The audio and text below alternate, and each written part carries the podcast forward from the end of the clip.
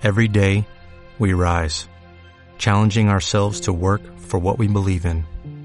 At U.S. Border Patrol, protecting our borders is more than a job, it's a calling. Agents answer the call, working together to keep our country and communities safe.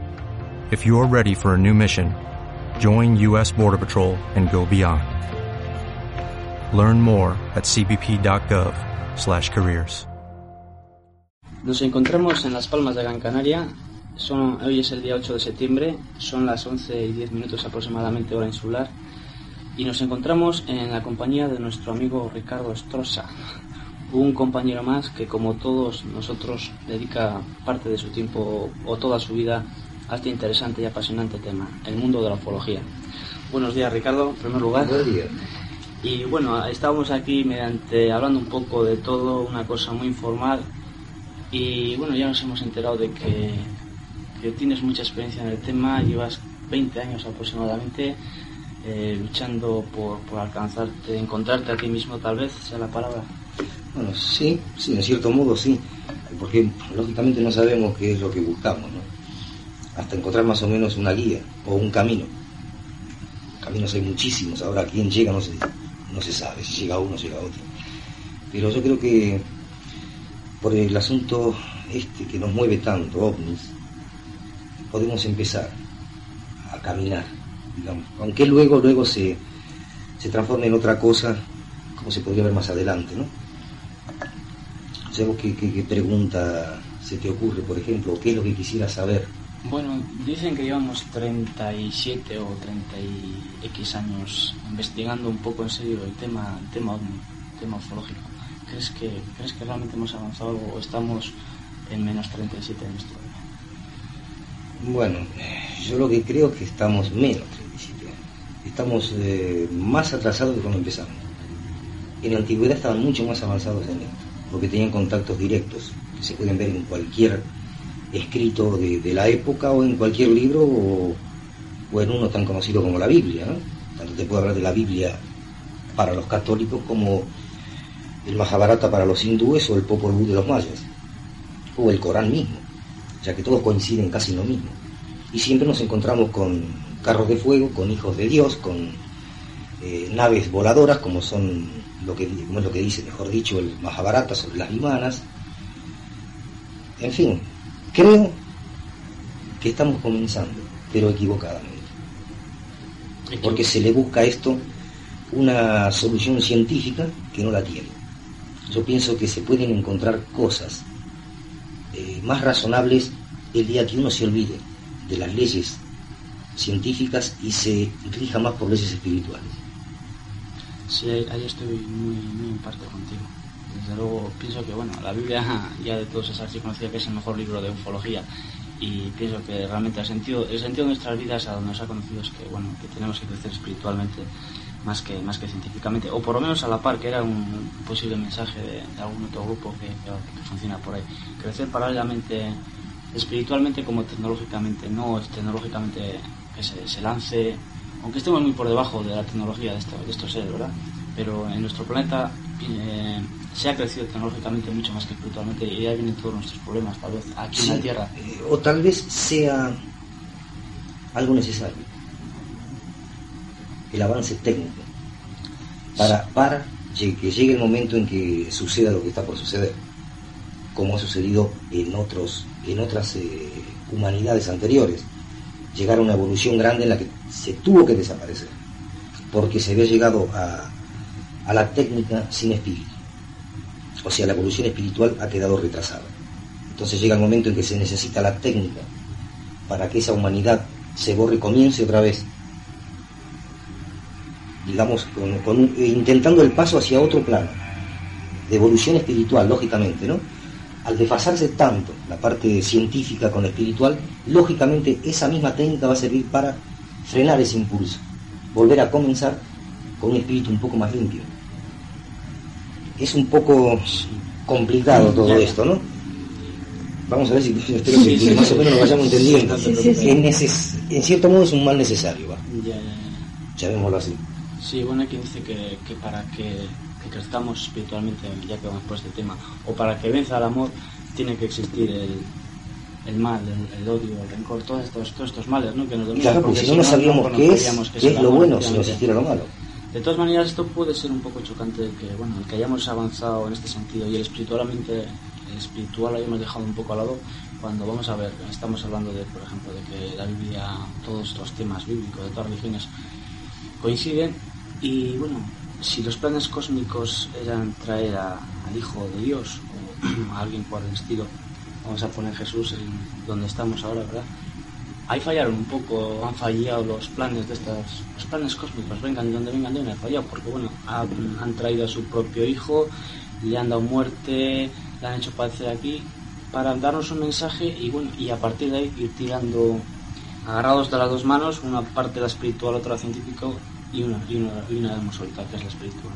Bueno, pero un momento, eh, yo no diría que fallaron ellos no, no, no, hemos fallado nosotros. Ah, ahí Han fallado los planes porque, bueno, no han tenido en cuenta que somos mucho más buenos todavía. Que, no merecía la pena haber traído a su hijo a pasar un No, pero no, no, no, es parte de un plan y además ellos lo sabían. Lo que iba a suceder. Pero entonces es un poco, un poco ridículo, ¿no? Sentenciar a una persona como fue Jesús a muerte, ¿no? Para que no haya servido de nada. Bueno, de algo ha servido, ¿no? Pero escúchame, eh, ellos sabían lo que iba a ocurrir Tal vez para ellos no les servía eso, pero para nosotros sí.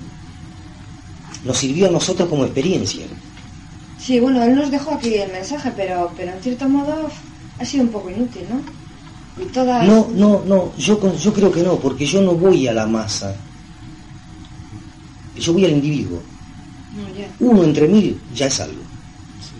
Ese uno hace mucha fuerza. Sí. ¿Me entendés? Entonces, claro, eh, hubo, por ejemplo, eh, quienes se aprovecharon, que en vez de servir a Dios, se sirvieron de Dios. Y más concretamente hablo de la religión católica. Me interesa decirlo, porque para mí es un... Es una, mafia como otra cualquiera. Aparte de una multinacional tremenda, está viviendo de eso. o sea que para mí, lo que habla la Biblia de la llegada del anticristo es real.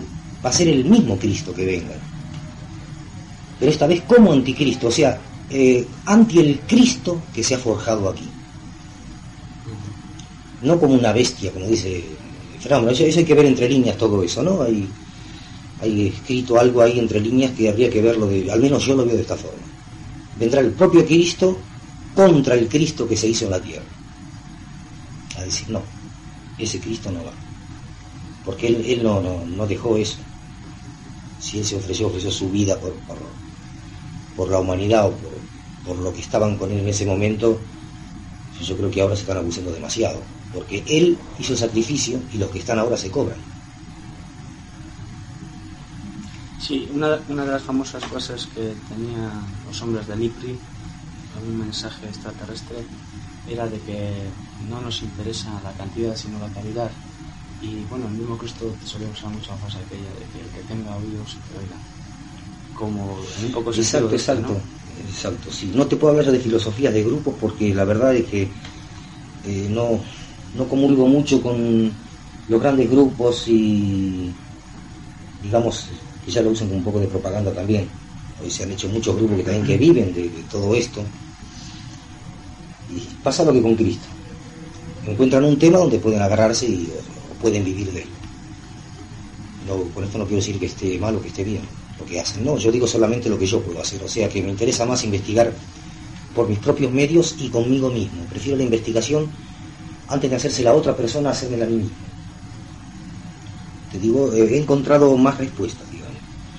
He ido cambiando de pareceres, de, forma de vida sobre todo.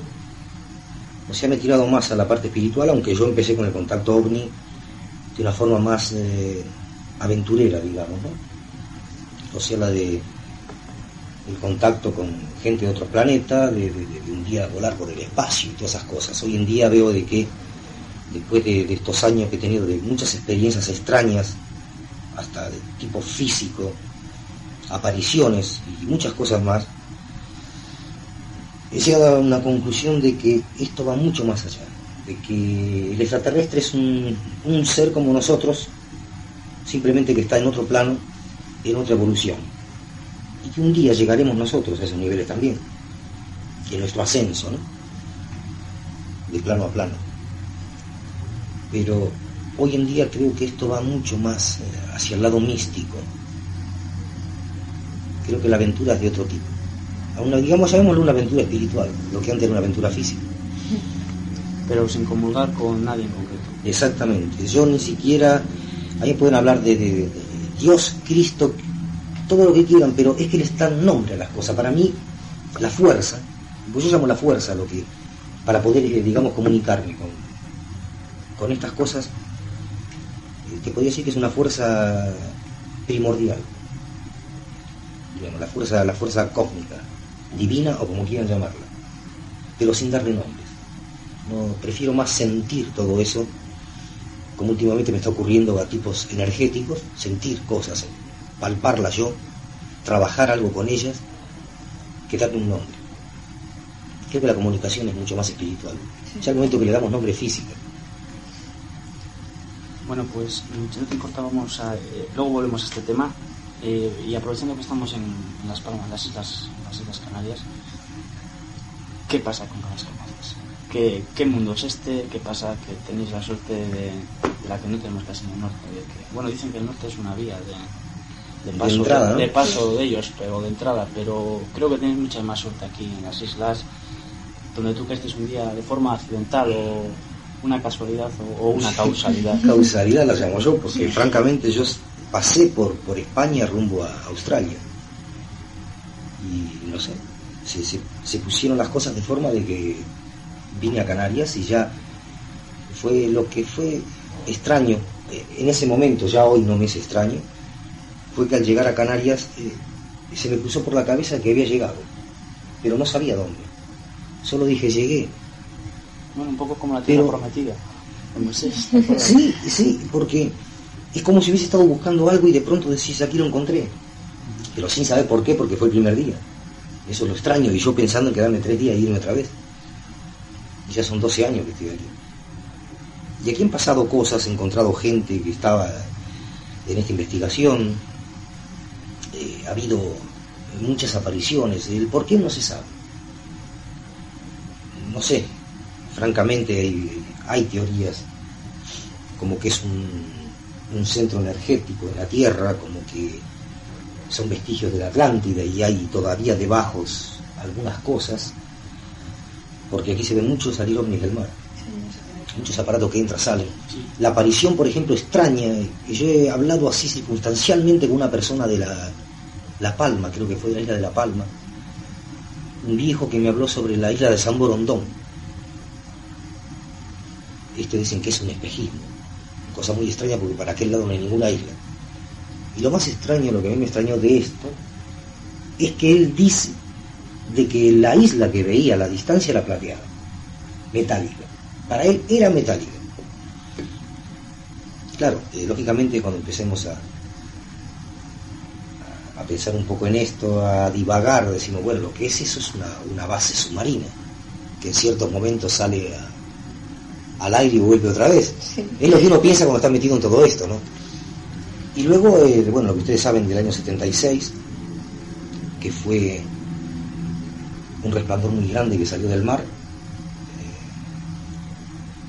que los detractores dicen que fue un misil, cosa muy extraña porque un misil no se puede parar en el aire, no puede estar estático en el aire, primero. Segundo, un misil no puede cortar la corriente de toda la ciudad, la luz eléctrica, apareciendo a tanta distancia que se corte la luz en la ciudad de Las Palmas. Tampoco puede dejar una estela luminosa, no una estela, más bien un resplandor que quedó durante 10 minutos aquí en la zona de San Bartolomé de Tirajana. O sea que, en fin, lo han querido tapar, yo pienso eso. Y además, eh, luego hablando con algunos pilotos, dicen de que vieron en el aire un aparato tremendo, circular. Y yo creo que un misil no, se, no puede estar parado en el aire, yo creo que es imposible eso. Yo pienso que no, yo pienso que no, no es que entienda mucho, no, pero, no ha llegado tanto pero la tecnología vamos. de estos señores, ¿no? No tanto. Y luego otros hechos así, este, espaciados en lo que un par de pescadores en la zona de Mogán salió a pescar como siempre de noche. Gente le gustaba la, la pesca de, de, de caña, ¿no? Con su bote, dos personas se van.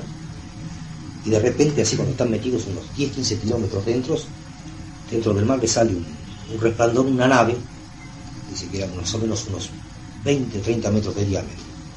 Se le pone encima el bote, claro, la gente presa del pánico entraron a remar de una forma eh, increíble. Ahora lo que hay en estos casos, uno más o menos no está normal, pero el otro tuvo que ser ingresado por ese equilibrio psíquico, el gran susto.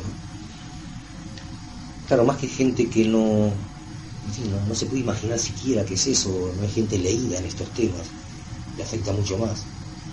Y como eso, eh, aquí se conocen varios casos, más también en Fuerteventura, la isla de Lobos, ahí se han visto entrar naves en el mar, se han visto luces debajo del mar.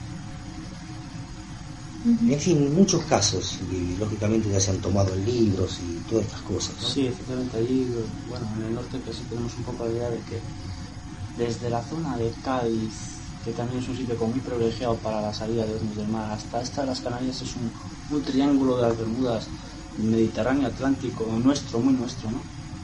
habrás oído, bueno, imagino que conocerás los casos de Cádiz en, febrero de este año o en una misma, el 8, eh, el 8 día 8 de enero fue en concreto, 8 de hubo como nueve, nueve apariciones en una alerta a nivel de, de aficionados en, en Cádiz, tipo, dirigida por un, un, jefe de la policía municipal muy conocido, yo ahora mismo no recuerdo el nombre, y hubo muchos casos, especialmente este mismo año, y luego, bueno, pues toda esta parte de Canarias muchas salidas también del agua, vamos a decir, que lo que tú decías antes, creemos que, aquí hay una base o varias bases, que aquí hay algo, algo, debajo, algo importante. ¿O será que viven aquí realmente? Puede ser, efectivamente, puede ser. los fondos submarinos no están muy, muy explorados, no te olvides. O sea, 5 o 6 mil metros no se sabe nada. Pero vivir aquí de continuo, o sea, no sé, me parece un poco igual. no puede ser una civilización. Pero entonces sería una raza, una sola raza, ¿no? De, esos seres, vaya, no bueno, vamos a, vamos a, vamos a, vamos a divagar un poco, vamos a pensar que son los que quedaron de la Atlántida. Ah, bueno, sí, sí, sí, podría ser. sabiendo del, del, cataclismo que había, una, una, técnica tan grande creó una ciudad submarina. Eso sí. ¿No se piensa hacer ahora eso? Sí, sí. ¿Y por qué? ¿Por qué no puede ser que lo hayan hecho hace ya 30 o 50 mil años? Es la primera vez que nos encontramos con un vestigio que es imposible de creerlo, como en las ánforas de Antiquera. Encontramos un reloj astronómico perfectamente hecho. Y sin embargo se calcula que tenían como 7, 8 mil años. No, sé muy bien ahora la, fecha. Bueno, efectivamente hay teorías que, bueno, que respaldan esa, esa, idea de, vida de otras civilizaciones probablemente anteriores a, la del hombre actual que, que viven debajo, ¿no? Sí, como en el centro de la Tierra también se lo cree. Efectivamente. Ha habido muchas cosas extrañas. Hay como muchos túneles por ahí muy muy descubiertos que pasan muchas cosas raras. Allí mismamente en Navarra, en Navarra tenemos ahí, tampoco recuerdo el nombre, uno de nuestros compañeros, nuestros compañeros, José, José lo sabrá, dice que bueno, está la historia de que bueno, ha habido muchas cosas raras, no sé si se llama el túnel de la muerte o algo así. Y efectivamente, bueno, queremos ir a investigarlo quien entra no ha vuelto a salir. Y eso ha ocurrido, yo en muchos libros me he encontrado con cosas de estas, en que, bueno, túneles en que mediante un sitio desconocido han visto una ciudad. Ah, sí, sí. Visto una ciudad. Y sí, pero lo curioso es que cuando había luz, regresas, claro, vas con gente, ya, igual encuentras una cueva, pero ya, ya no hay nada, ya encuentras como completamente tapiado. Sí, en Argentina ocurrió un caso de esos. Sí, hay muchos, hay muchos. O sea, leyendo libros te encuentras, pero, pero cantidad, ¿no? Y... Bueno, y mil hechos extraños que eso lógicamente no, nos da la cabeza para poder discernir qué es realmente. Tanto en estos temas como en otros, como en muchas cosas, por ejemplo las cremaciones espontáneas. Nadie puede explicar lo que es. Que una persona se incinere totalmente y tal vez eh, la cama que está al lado de la sábana estén totalmente en estado perfecto, sin siquiera estar eh, ahumadas. Entonces, mil cosas, mil incógnitas. Eh, y si queremos buscarnos no nos alcanza esta vida. Creo que hay muchas vidas para poder encontrarnos. En cuanto a esto de, claro, ahora lo que más nos preocupa es el, el fenómeno ovni. Pero yo como te dije antes, creo que hay algo más detrás.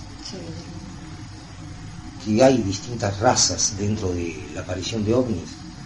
Creo que sí, que ya razas o sabemos los planos tal vez. distintos planos, porque son distintas gentes las que viven. Sí, bueno, yo igual estoy muy equivocado, pero vamos, yo pienso que se diferencia muy claramente. Los que realmente vienen en una misión de, ayuda, me gusta llamarles guías, o los que vienen en una, en una forma de investigar, de los clásicos que, que se dedican a matar, a degollar animales, a llevarse a los clásicos que se ven recogiendo flores, plantas, pienso que es muy diferente. Entonces, bueno, a mí me gusta más la actitud de estos guías, ¿no? Porque, bueno, son los que afectan, nos afectan directamente a nosotros. Sí, porque es un plano mucho más elevado, están en otro plano totalmente distinto. Pero aún arriba de ellos, sobre ellos, hay alguien más Sí, claro. que está rigiendo a esto que vendríamos a llamar, por ejemplo, eh, te voy a decir algo, mm, como una super raza que estuvo en la Tierra ahora unos 100.000 años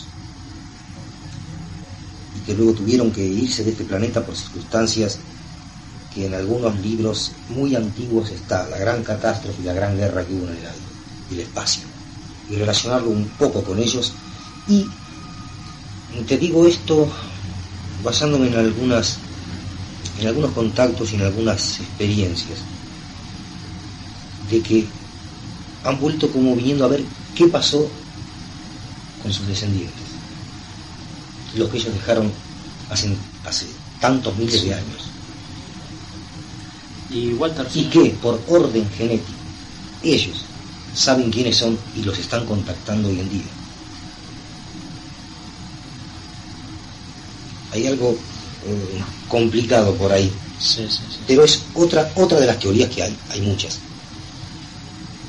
Pero claro, siempre sobre eso está el otro, el, el ser este, o estos seres espirituales con esa fuerza, con, aún superiores a Cristo. Cristo lo han mandado, Cristo vino, perfecto, pero hay, hay algo más, arriba.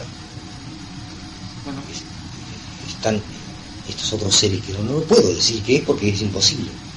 Solamente tenés el presentimiento de que están y algunas experiencias por las cuales estás convencido de que están. Ya más de ahí, más de ahí no puedo decir. Sería imposible, porque ya tendría que trasladarme yo al otro plano, ¿no? Para poder saber realmente lo que estoy diciendo, o sea, decir, esto es así, es verdad. Por ahora tengo que decir, yo creo que es así. ¿Tú crees en el tiempo? O sea, en el tiempo... No sé cómo explicarte, ¿no? O sea, nosotros nos, nos basamos, bueno, nos regimos aquí en la Tierra por un tiempo, horas y Inventado demás, ¿no? Sí, sí. exactamente. Pero en el tiempo, digamos, en plan universal. No, no, no. No existe, no, no, ¿verdad? no. Yo creo que no. O sea, aquí estamos presente, pasado y futuro. Es todo Yo creo que sí. Lo mismo, pero diferentes planos, ¿no? Sí, sí, sí, depende cómo, cómo lo veo, porque por ejemplo, este mechero está aquí, pero yo solamente en una centésima de segundos hago esto. Y ya pasé por el pasado donde estaba, el presente que pasó delante de mí y el futuro que es aquí, alejado de mí. Entiendo que es bastante complicado, porque yo te doy esta explicación, hasta ahí entiendo, no entiendo más que eso. Ya de ahí ya, ya, ya, Ya, ya claro, me se corto escapa porque- la... se nos escapa, se nos Es escapa lógico, hasta es que no nos da, no nos da la mente como para poder decir esto, por eso a veces cuando escuchás la verdad es esta, o una religión viene y te dice esto es así, decís pobre gente, Sí, te da me pena, pobre gente. Esa, Qué limitada que está. esa autoconfianza, ¿verdad? No, Es que al decir eh, la, tengo la verdad, ya te autolimitaste, porque no pasas de ese nivel. Es lo que le pasa a los científicos. Los científicos están, están en un nivel del cual no, no- no pueden pasar. Ellos dicen, esto está así, se rige por esta ley. Lo que no se rija por una ley científica no existe. Y claro, así es como están. Sí, así les el pelo. sin saber nada. Y es por, bueno, esto que estás hablando ahora es una de las razones por las que ellos tanto interés tienen en negar el tema ovni. Porque si realmente se pues sentarían en una plaza como dicen, ¿por qué no vienen? ¿Por qué no vienen a esta plaza? Y se nos presentan. Si realmente hayan eso, ¿cuántas teorías, cuántas normas, cuántas cosas tendrían que cambiar? Bueno, Pero ¿por prácticamente ¿qué le importa a ellos encontrarse con científicos? Si los científicos están, por eso te digo, están bloqueados. No les interesa, les interesa más a ellos encontrarse con personas de mente abierta, con cuales puedan hablar y explicarle unas cosas y que las entiendan y digan sí, porque me lo está diciendo alguien que lo conoce. Pero si se lo dice un científico, el científico va a entrar a buscar qué ley rige a esto. Ninguna, entonces no existe. Es lo que dicen siempre. Sería una gran catástrofe para tanto a nivel. Bueno, los esquemas desaparecerían. Efectivamente. es que partiríamos desde, desde el espíritu hasta, hasta todo, la vida, la muerte, el comportamiento y demás, cambiaría totalmente, vamos, sería una, una, auténtica catástrofe para, para, nosotros acostumbrados a, a, un poco a la buena vida, al que nos lo den todo hecho y, y a no pensar. Sí, lógico, no evolucionaríamos. Si estamos aquí, yo creo que es para, para, para una evolución. Nos están dando una mano, de cierto modo. Ahora está en nosotros discernir si aceptamos o no. Es como ya lo dijo Cristo, ¿no? Ayúdate que te ayudaré. ¿Tú crees en la reencarnación? Bueno, mira, la verdad la reencarnación para mí es un tema muy complicado. Eh, se habla mucho de reencarnación, se dan muchas verdades por ahí, pero eh, es un tema que casi no lo toco. Yo pienso, eh, bueno, creo de que al dejar este mundo muere lo que llevamos encima, toda esta porquería sí, que tenemos encima, ¿no? Que vamos a otro lado, sea nuestra energía o como sea, o sea lo que sea. Pero ya no puedo decirte si tendría que volver aquí. No, a bueno, cualquier otro planeta. Ahora, creo de que somos inmortales. Sí, bueno, nuestro espíritu efectivamente la energía se transforma. No el, espíritu, el, espíritu, tiene que continuar viviendo. Sí, y yo pienso, sí, por eso pasar al otro plano. Y, y, hasta, hasta creo que en el otro plano vamos a mantener esta forma nuestra de aquí. La forma, pero eh, con una energía más sutil. O sea que eh, si, por ejemplo, eh, volvés aquí con esa forma, te querrán tocar y no podrán. O sea, atravesar, atravesarán ese cuerpo de una energía más sutil que esta por ser algo más limpio, o sea que ya no lleva la carga que tenemos hoy en día. Bueno, pero tiene que haber personas que efectivamente puedan avanzar hacia ese cuerpo más positivo, pero creo que hay personas que no se merecen en absoluto, bajo mi punto de vista, quizá yo sean nadie bueno, que pero no se que ver... merecen avanzar en ese sentido, ¿no? Sí, Tampoco conocemos cuál es su misión en esta vida. Ojo. Claro, claro. Tampoco claro. conocemos cuál es su misión en esta vida, igual es el, el de ser un es imposible que tengan que pagar algo y bueno, pero puede ser que puedan reencarnar tal vez en otro planeta. Hay una base de la teoría espiritista es que es... de que se van pasando de planeta en planeta también. Sí. ¿Qué, ¿qué, ya tienes, ¿qué, ¿Qué, ya tienes del bien y del mal? Que no existe. Ni lo uno ni lo otro. Lo llevamos nosotros dentro. Ahí está. Para mí el equilibrio el, mal, el, bien y el mal no existen del momento que están equilibrados. En el universo creo que no hay más bien ni más mal. O sea que nosotros somos lo que podemos provocar mayor mal o mayor bien. O sea que para mí es algo que no, no sé si me entienden. Para mí no existe, está nivelado, es nivel cero. Nosotros podemos causar daño o hacer el bien. Sí, claro, pero es que no existe, digamos, no está en el ambiente, vamos a decirlo de alguna Exactamente. forma. No está en el ambiente, pero nosotros lo llevamos está dentro. Está en ¿no? nosotros, exacto. Por lo tanto, existen ambos. O sea, no sé, igual. En no, es un comportamiento, Sí, es un comportamiento Sí, claro, sí, ¿eh? en base, digamos, a unas reglas espirituales, de tu espíritu. Ya no, no entra la palabra bien, mal, porque es muy relativo, lo que para mí es bueno, para vos es malo. Ya, ya, ya. Sí, eso Hay una relatividad tremenda. Entonces creo que es a nivel espiritual todo eso, el sentimiento o la limpieza que puedas tener de espíritu. ¿Qué podés irradiar? ¿Bondad o maldad? Creo que va por ahí. Y yo te digo, esto es lo que yo pienso. No puedo decir que esta es la verdad, sino lo que yo pienso. Pero. ¿y por qué crees, por qué piensas, eh, cuál es tu opinión, por qué la balanza se tiende más hacia, a lo, hacia lo negativo, ¿no? Bueno, hay espíritus más negativos. La sociedad, los intereses, ¿no? O sea, que cuando, de... Sí, bueno, cuando la persona ya pierde, pierde la espiritualidad, por ejemplo, para convertirse cada vez ese espíritu, hacerlo más denso. Y al hacerlo más denso lo hace más físico. Al hacerlo más físico se mueve con cosas físicas. Entonces se va bloqueando. Ya, ya deja de percibir lo que es, digamos, la sutileza de poder, eh, no sé, penetrar en un bosque, en una montaña y poder captar la fuerza que hay ahí adentro ya para esta persona ir de fin de semana solamente ir a tirarse bajo un árbol, tomarse una botella de vino y se acabó. En cambio, otros, aunque vayan con una botella de agua, viven mucho más, porque están palpando la fuerza de la naturaleza, las energías que puedan contribuir a ayudarlo a él, o sea, a nutrirse. Yo cuando a veces siento algún tipo de...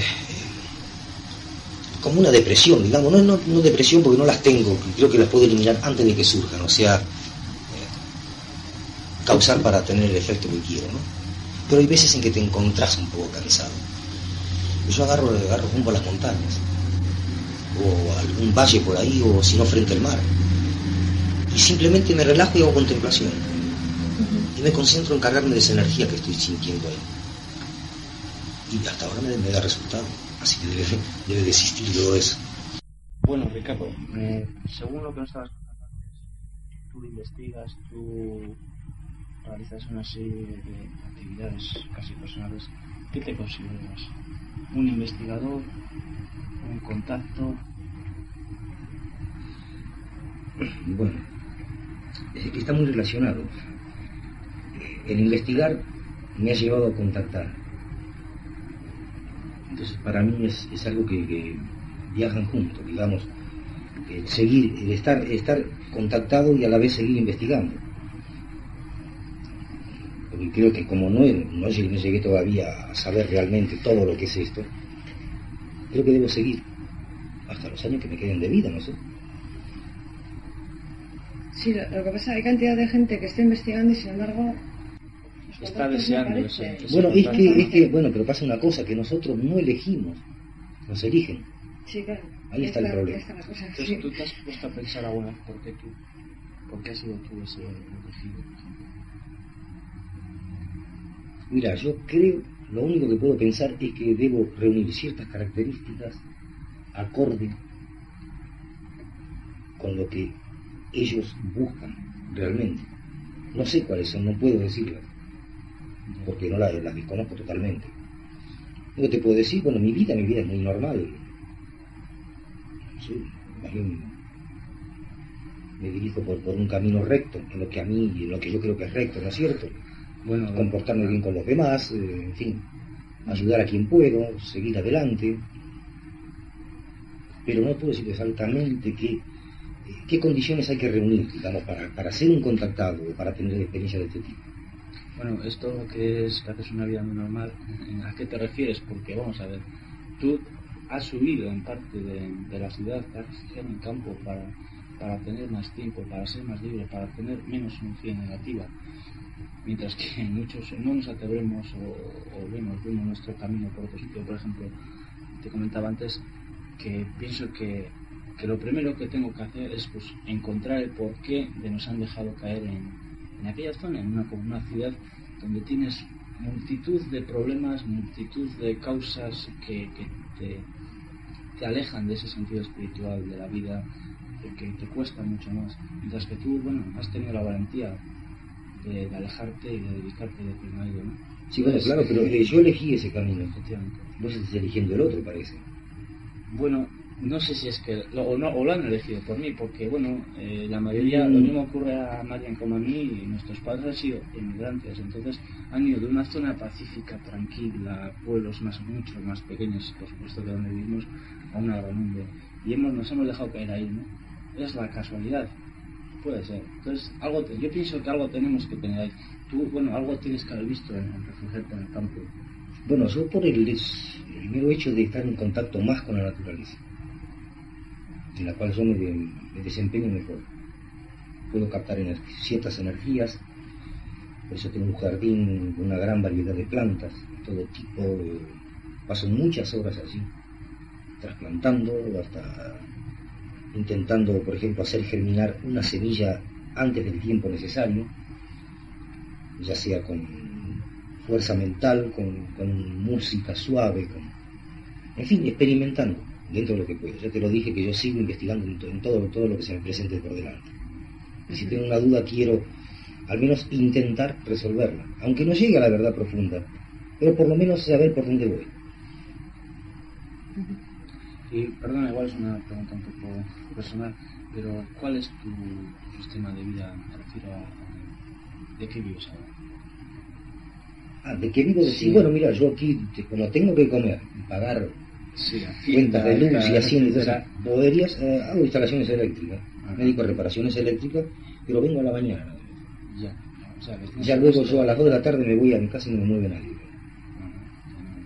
Y si tengo ganas a la noche y me por el mar, me voy por el mar y camino, en fin. O sea que vengo aquí a la ciudad, me he mentalizado así, a sacar para vivir. Porque la misma sociedad luego me lo quita. Entonces que se lo quiten ellos mismos.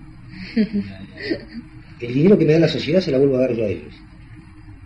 Sí, claro, está muy Así, bien. eso es la- el fallo de nuestra civilización. O sea, vivir realmente y dar a cada cosa la importancia que se merece.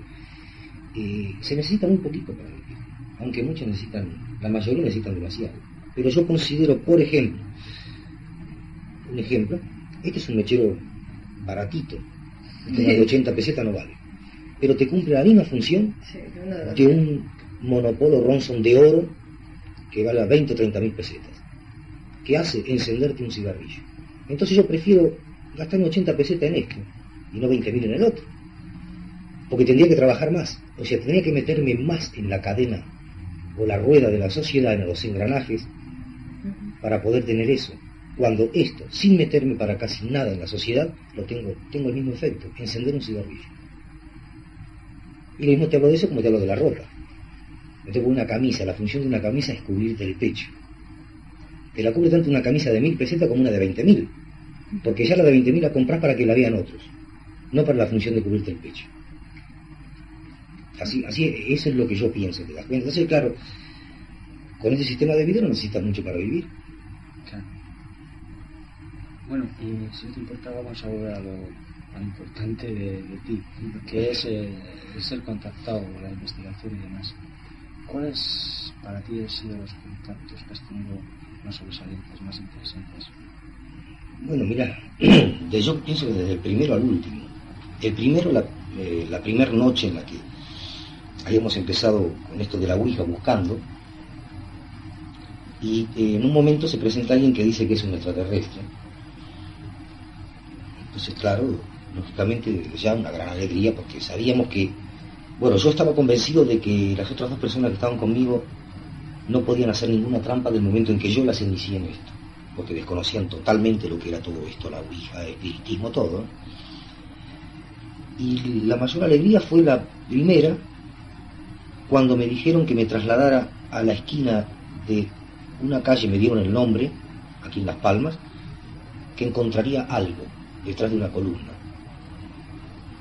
Lógicamente yo salí, fui, y encontré detrás de la columna, en, en un, en una tira de, de papel plastificado, como vienen los carnets de identidad, Ujú.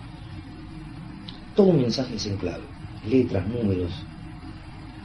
Y a partir de eso, bueno, eh, fui recibiendo muchísimos con ese tipo, con, siempre con distintas formas de resolverlos. Había que agarrar y, por ejemplo, lo que era A era tres letras más adelante. Sería la D.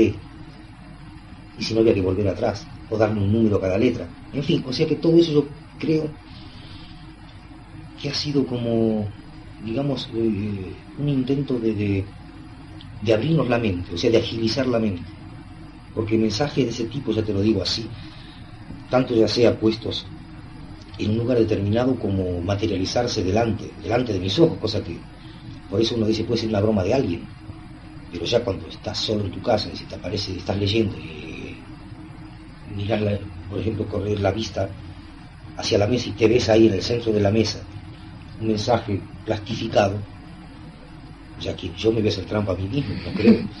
Sí, sería ridículo. Entonces, estos, todos estos mensajes que has recibido, bueno, vamos a poner un poco en claro de que hasta, hasta la fecha eh, eres un contactado, pero no los has visto personalmente ni has visto sus naves, sino que has recibido mensajes de ellos, o bien directamente, o bien a, a través de otras terceras personas. ¿no? Exacto, exacto. Y han... Eh, ¿Qué ibas a preguntar, perdón? Sí, no, te iba a decir que todos estos mensajes los has recibido más o menos en clave, una clave que has tenido que descifrar y has sacado un mensaje, algo, algo que te tenían que decir personalmente. Sí, exacto. Exacto, exacto. Y luego han aparecido físicamente a terceros que no sabían nada del tema, pero que le dieron un sobre diciendo, por favor, se lo entrega usted a Ricardo. Él sabe de quién es. Esta gente entregando el sobre diciendo directamente, como ellos no saben nada, mira, un señor vino y trajo este sobre. Ahora, al abrir el sobre me encontraba otro de los mensajes que a mí se me materializaban, digamos, eh, en, el, en el momento. O sea, de que trampa no podía haber. Era, sí, era el mismo que lo materializaba y todo, pero no había, digamos, trampa humana, en este caso. Y siempre coincidía de que la gente que aparecía, por una u otra circunstancia, reunía las mismas características. Eh, un metro noventa, más o menos, rubios, cabello más bien corto, muy bien vestidos, o sea, no en categoría de prenda, sino en la elegancia de ellos, ¿no? Y el acento, el acento era algo, eh, era un castellano perfecto, pero sin un acento de regionalidad. ¿Cómo puede hablar un vasco, un andaluz o un canario? O sea que no había, no existía, nadie podía decir qué acento tenía. Era perfecto, era una cosa perfecta. Y esos mensajes, vamos a ver, eh, ¿el sentido de esos mensajes es algo personal para ti o es algo para divulgación del planeta? O pueden haber sido los mensajes de los supuestos sumitas, que vienen, son unos mensajes a un siglo determinado, son los científicos, pero bueno, para divulgación científica o pueden, no sé. No, porque no, es que no, eh, bueno, personal no fue de preparación, mentalización y pruebas. A ver mis reacciones, a ver qué sentía yo al aparecerse algo en una mesa. Si mi reacción era de temor, y más bien según el comunicado de ellos que me estaban haciendo pruebas de temple. Como me han despertado tres o cuatro veces durante la noche de golpe, sentir que alguien me estaba llamando, pero en forma energética, no en forma sonora. Y saltar de la cama de golpe, notar, y notar dentro de mi habitación presencia, gente. Notaba algo de adentro. Pero, claro, me quedaba otra vez dormido y ya pasaba algo, algo parecido. Hasta que dejaron de suceder el día en que yo me senté en la cama y dije, bueno, perfecto, si están aquí, preséntense y vamos a charlar un rato. Desde ese día se cortó todo. Entonces después, en un contacto posterior, me dijeron que lo que estuvieron haciendo fueron pruebas de temple, para medir mis reacciones, para medir mi seguridad, digamos, la seguridad que pueda tener en mí mismo, y a ver de qué forma yo afronto estas cosas si como natural o sobrenatural. Yo te digo, para mí es natural, del momento que existe. Para mí no hay nada sobrenatural. Todo lo que existe se manifiesta en natural. Si no, si no, no existiría. Entonces tú, eh, de la forma que te estás explicando, tú estás convencido de que, vamos, de que todas estas apariciones, estas materializaciones, es cosa extraterrestre, no es espiritista. Porque, bueno, tú dices. Bueno, pero ¿qué diferencia hay entre espíritu y es, lo que quería que nos, que nos comentases, porque, bueno, de hecho hay como pruebas o, comentarios de que hay ouijas que son negativas. No, no, no, no, no, malos, no, no, un momento, un momento. Yo ahí, quiero, ahí, ahí decirlo totalmente, porque lo negativo no está en, en, en, la energía que viene a la mesa. lo negativo está en las personas que lo hacen. No hay ninguna persona equilibrada que haga la Ouija que, se, que se desequilibre. Esa persona va a la mesa ya desequilibrada. Y luego se manifiesta. ¿Por qué? Por su negatividad. Porque vos te cuento una cosa. Se sienta a una mesa con un vaso, lo primero que hace es llamar al abuelo muerto. O al tío. Y ya se crea un ambiente espiritista. Un ambiente de temor. Entonces, ¿qué puede surgir de todo eso? Puede surgir una, una manifestación positiva yo creo que En cambio, si vas ya positivo y vas dominando al vaso, porque vamos a, vamos a partir de una base, es real que en la mesa hay una o dos de las personas que mueven el vaso realmente. El vaso no se puede mover solo. Pero inconscientemente, ¿no? Exacto, ahí vamos. Son, eh, digamos, receptores emisores. Lo que es en realidad la Ouija es un tipo de, digamos, de radiestesia dirigida. O sea, se produce un movimiento por medio del subconsciente, pero recibiendo una energía externa. O sea que usan a esa persona de canal, digamos de que lo usan de elemento físico, porque está moviendo un vaso que es físico. Pero esa persona puede discutir a muerte de que él no lo empuja. Y sin embargo, alguien que está metido en esto se da cuenta quién empuja la copa. Pero si se lo llegas a decir, capaz que te pega. Sí, porque para él no la mueve, sin embargo no está diciendo cosas de él. Porque no puede inventar cosas como se me han dado a mí, por ejemplo, una fórmula eh, tan, tan complicada que tuvieron que llevarla al Instituto Max Planck de Múnich. Que han encontrado una coherencia tremenda, pero dicen que está algo tan utópico todavía para la Tierra, como decir que puede trasladarse un punto cualquiera del espacio en un segundo. O sea que la han dejado porque no les da la cabeza para otra cosa. O sea, no puede hacer más nada. Y eso no lo puedo inventar yo. Pues yo tengo unos estudios primarios y pues, la mitad del secundario. ¿Cómo puedo poner yo en jaque a científicos? Es imposible. O sea que algo hay. De algún lado se recibió esa fórmula. No se te ocurre igual llevar, mm, dices que vienen plastificados y tal, ¿no? Sí. Eso es un material normal, normal terrestre como normal, un ¿no? carnet de identidad. No, igual, ni siquiera llevaron ahí, no, no, no, no, ni me interesó analizarlo. Yo sé de quién venía. Sí, sí, ya. Y si te llevan a analizar sería para demostrarle a otros de dónde viene. No, pero igual para demostrarte a ti, no sé, a ti mismo, algo, algo físico, algo que tienes en la mano, ¿entiendes? Aunque tú ya sepas, ¿no? Pero, no sé, una prueba más, ¿entiendes? No, es que para mí basta la prueba de que se me aparezca solo, que se materialice solo delante mío. Sí, ya, ya, ya lo basta. sé, pero te quiero decir algo más, más sólido. Pero ¿no? sería, ¿por qué sólido? Porque me lo dicen otros, otras personas. No sé, curiosidad igual, no sé. Igual no, si pues era no, algo, estoy algo convencido no sé. ya por... Uh -huh. por Una mí especie de mismo. Sí, pruebas, sí, te entiendo. más, más que para más que para ti mismo para Son pruebas para mi para gente para ver cómo disierno, para ver si tomo esto de, de- de la forma que debo tomarlo o no. Y creo que lo voy llevando bien porque son ya 10 años de contacto. entonces están buscando algo de ti algo tienes que hacer. algo, eh, mira, eh, yo estuve pensando mucho esto. Sí, a mí me dicen que tengo varias misiones que hacer. Una creo que la he encontrado, es la de, la de ir ubicando gente y metiéndola en este tema. Porque yo desde que empecé con esto he metido tanta gente en todo esto que no te puedes imaginar. en el tema ufológico En el tema ufológico, en el tema de la parapsicología, en el tema de la espiritualidad, eh, en muchas cosas ya han cambiado, eh, por lo menos, bueno, por lo puedo decir que ha ayudado bastante a que pudiesen cambiar sus sistemas de vida. Digamos, tirarse un poco más para el lado espiritual. O sea que eh, una especie de antena, te puedo decir, que va encontrando gente que van más o menos encauzándose en, en algo. Porque yo me he dado cuenta que empezamos con un grupo, empiezo a formarlo, cuando camina solo me voy.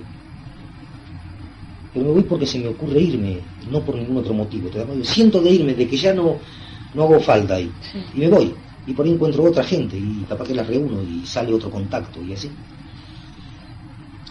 y vamos a ver bueno entiendo pero cómo puedes meter a alguien que no o sea, o sea, es que pienso que el tema espiritual es una cosa para meterse por sí mismo yo lo acepto y yo me meto porque quiero ¿cómo puedes meter a alguien en un tema espiritual cuando no le vas a meter a ninguna religión, a nada conocido. No es eh, absolutamente ningún interés de ningún tipo, no es ni a la religión católica, ni a la maometana, ni a la budista, no es a ningún tipo de sectas de ninguna clase, ni siquiera sectas que, que están en contacto con, supuesto contacto con extraterrestres. ¿Cómo puedes conducir a una persona hacia la espiritualidad sin ningún interés de ese tipo?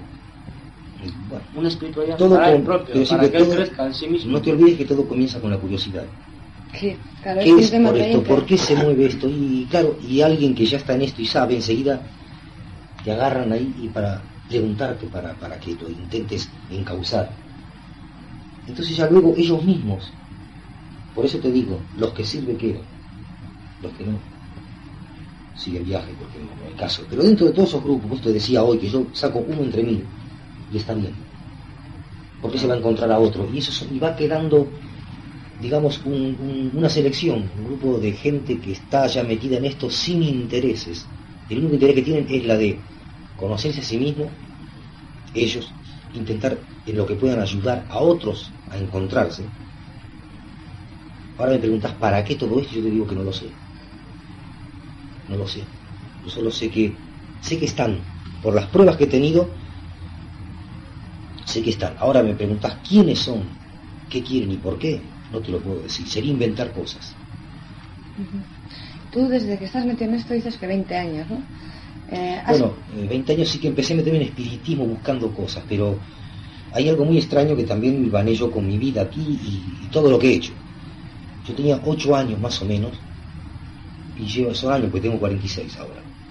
Y en la escuela primaria se me ocurrió a mí dibujar solamente, mis dibujos libres eran eh, naves, eh, planetas, por ahí gente sí. en la luna ahí, caminando. Ahí te iba, a ver si había sido algún, algún niño un poco raro en ese aspecto. Sí, sí, sí, yo me iba al campo de noche porque yo decía que en la estrella había gente y que día me iba a encontrar con ellos. Y estaba convencido. Y yo, yo claro, lógicamente era un loco. Sí, claro. Y todavía sigo siéndolo para muchos. Sí, es que te iba a preguntar a ver si desde que estás metido en esto, a ver si habías notado algún cambio en tu personalidad, en, tu forma de comportarte con los demás y todo esto, pero si la cosa es desde pequeño, entonces... Sí, no, no, pero yo cambié muchísimo. Sí, sí, sí, yo hace unos cinco años, seis posiblemente, empecé a agarrar para otro lado. Ya, ya eh, si el tema ufológico ya era, era algo material, digamos, ¿no? Y estábamos bien regidos por la materia y lógicamente estaba en este mundo y hacía la vida que se puede llamar normal dentro de la terrestre, salir, juegas, nada más. Ya luego empecé a abrir de todo esto, ya empecé a encontrar otras cosas por las cuales no necesito, al contrario, me, es chocante lo que se hace hoy en día, digamos, la gente, lo que la gente está haciendo. No encuentran escape. Entonces todo eso lo echan tal vez en una discoteca, lo echan en comprarse un coche nuevo y de mucho lujo están por otro lado, ¿te das cuenta? Entonces, eh, claro, ahí está el por qué yo me voy más hacia el otro lado y el de encontrar gente tal vez simple, como se le dice gente simple, sencilla, pero que tienen mucho más dentro de ellos. Saben valerse más de las cosas o de ellos mismos. Que no necesitan un coche de lujo, ni un apartamento ultramoderno, ni... Nada, que viven esta vida que la toman como un paso. Yo también, yo creo que es así. Yo creo que, mira, eh, nuestra vida tiene un principio y un fin. Conocemos el principio, porque nacimos, ¿no es cierto? Ahora, de aquí al fin, hasta que lleguemos a morir aquí en este mundo, para mí hay dos caminos, vivir bien o vivir mal. Eso lo elegimos nosotros. Hay dos formas de vivir, es indudable. ¿Cuál crees tú que es tu futuro próximo? es imposible saberlo. Yo ahora estoy ya en otro campo, me estoy dedicando... Eh, te digo lo que me estabas diciendo y se habían notado cosas, cambios. Sí, yo noté muchos cambios en mí. A partir de eso que te estaba contando, más eh, entré a notar ciertas fuerzas. A veces con personas en depresiones, simplemente con, con mirarla o hacerme cargo de, quitarle ese problema o agarrarle la mano, por ejemplo, esa persona bajar de nivel, quedar quedar como una seda, hecho hipnosis con las manos, sin hablar, sin nada, simplemente con, con magnetismo, intentando neutralizar la fuerza que pudiese haber e intentar eh, adormecer a esa persona. He conseguido también eso, he conseguido, en fin, eh, muchas experiencias. Ahora, ahora estoy en eso. Estoy más bien, digamos, lo que se le puede llamar una magia mental. Usar la fuerza para, para quitar negatividades, lo que antes sería, digamos, se le puede llamar brujería. Que vas con un pase de manos y dejas a una persona limpia, que sale otra vez contenta, y qué sé yo. Y todo radica en lo mismo. Y somos nosotros mismos. Mira, eh, yo no creo en poner ni santos, ni velas, ni estancas, ni símbolos mágicos, alquímicos, nada, nada. Yo trabajo con nada. Yo creo que, que solamente eh, la fuerza que podamos tener nosotros y emplearla es la que sirve. Lo que da tanto los santos como los símbolos es una seguridad. O sea, de decir, yo me encierro dentro de un círculo y puedo hacer una, invocación a cualquier fuerza que voy a estar protegido por el círculo. Ya con esa convicción estás protegido. Pero borras el círculo y es lo mismo. Solamente sos vos. Decís yo, yo no lo hago, lo hice una vez. Y luego quité el círculo y digo, no, yo lo voy a hacer yo con mi fuerza mental. Efectos los mismos. Ah, y una cosa más, eso te va fortaleciendo mucho. Porque vas, vas, arrojando cosas, tanto sean símbolos como, como, estatuas. Por eso es lo mismo que la gente que va a la iglesia. Se piensa que porque se portan bien una hora todos los domingos, ya son buenos para todo el año y luego salen de ahí y le dan el palo al, primero que se ponga delante. Eso es una mentira tan grande como, como, es todo, esto. Las religiones son todas mentiras, porque lo de, viven ellos del temor de los demás. Las religiones tienen su, su lado, pues, por supuesto, positivo. Sí, claro. el, principio era bueno, pero es que, era bueno. Lo que, lo que, lo que implantó, digamos, en esta religión en la cual vivimos, más cercana, que es la católica, Cristo, que dijo Cristo Todo Ah, perfecto, pero ¿quién hace lo que, ¿quién lo dijo? Cristo? Da al pobre, ¿qué da al pobre? Pero si, si los curas se, se bañan en oro. Y esos son los primeros que van a volar. Y ya empieza la decadencia del clero. Que luego, empiezan los mucho, cambios. además, mucho. Nosotros que nos movemos un poco, en eso somos la oveja negra, ¿no? Y va a ser más fuerte todavía todo eso, porque sí, porque y el hombre va a llegar a, a decir, eh, yo estoy aquí, voy a vivir por mí mismo, no necesito un Dios. Bueno, lo cual no tiene que ser tan bueno. Esto de yo no necesito un Dios, ojo, pienso que sí. es que sí, no lo pero- necesitas, no, ¿por qué? Pero si vos... Es que Dios está dentro tuyo, entonces si tú te, te autoabasteces a ti mismo, si crees en ti mismo, crees en Dios, pienso yo, vamos. Pero vamos a esto, no se dice, vos, vos crees que Dios te creó. Bueno, Es creo mi espíritu, ¿no? Probablemente Lo que creo mi sea. espíritu. Bueno, de momento sos parte de Dios. ¿Por qué Eso necesitas es. otro Dios de afuera? Eso es, eso es lo que te digo yo, que, que pensar que, que yo soy parte de él, que, Sí, que dentro sí, de mí va. ¿no? Como va el bien y como va el mal. ¿no? Otra cosa, Ah, decir sí. yo quiero volver a mi fuerza primordial, yo quiero volver a mis orígenes, si es que alguien o algo me creó, es otra cosa. Sí, yo quiero ver lo que hay más allá, yo quiero descubrir. ¿Te das cuenta? Yo quiero. A veces, y con- hablando esto con gente, eh, amigas o, alguien ya especializado como es eh, Jiménez del Oso, es un amigo, me decía, pero decime una cosa, vos no pensás que con todo esto te están tomando el pelo, estas fuerzas te toman el pelo. Digo, mirá, yo no pienso que me están tomando el pelo. Y si es así, quiero saber quién me toma el pelo. ¿Quiénes son? Una gente que viene del cosmos o de otros planos, lo que sean. Pero yo quiero saber quiénes son. Aunque me estén tomando el pelo, no me importa. Quiero saber quién me toma el pelo. Yo muchas veces se lo he comentado a esta gente que, que toda- tal vez, a lo mejor todo esto es un engaño, a lo mejor es una mentira, igual estamos locos, pero bienvenidas sean todas esas mentiras, todas esas bobadas, siempre y cuando eso nos hacen alejarnos de todo ese consumismo, de toda esa sociedad más o menos podrida, nos hacen sentarnos a pensar un poco nosotros mismos. Sí, pero lógico es como también me decían, no me acuerdo si fue un testigo de Jehová también, de que los ovnis eran cuestión del diablo. Ah, sí. El diablo venía adentro. Le digo, mirá, así sea el diablo quien viene adentro. Ojalá un día me lleve a dar una vuelta. Porque va a ser alguien que me pueda explicar algo. Entonces tú sigues con la idea, por supuesto, a pesar de que ahora tu, trabajo va por otro camino, sigues en la idea de dar un día un estrecho de manos, un abrazo a un, a un señor, a un tripulante de una nave fuera y que te dé una vuelta anillo. Por supuesto, la idea que tenemos prácticamente todos los que estamos metidos en este mundo. ¿verdad? Sí, yo creo que eso, es- eso es algo lógico, aunque, aunque he desechado bastante, eso me ha apartado bastante. De ser- me encantaría, claro que sí, me encantaría, pero es que estoy tan convencido de la existencia de Dios.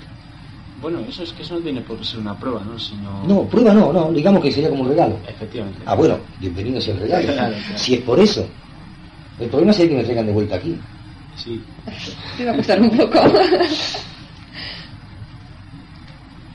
Pues no sé qué más decirte. Eh, esto se está acabando y bueno, muchas gracias por, por haber perdido tu. Lo tu que les pido, no, no, no es eh, al contrario, cooperar en lo que pueda. Y lo que quiero pedirles es una cosa, que le envíen un abrazo muy fuerte a Juan José Beni. Sí. Decirle que estoy aquí, No te preocupes. cuando, cuando se le ocurra venir. En cuanto le En vemos, cuanto veamos, lo ya diremos, le, por ya le supuesto. diremos. Bueno, muchas gracias, Ricardo. De nada, nada, hasta siempre.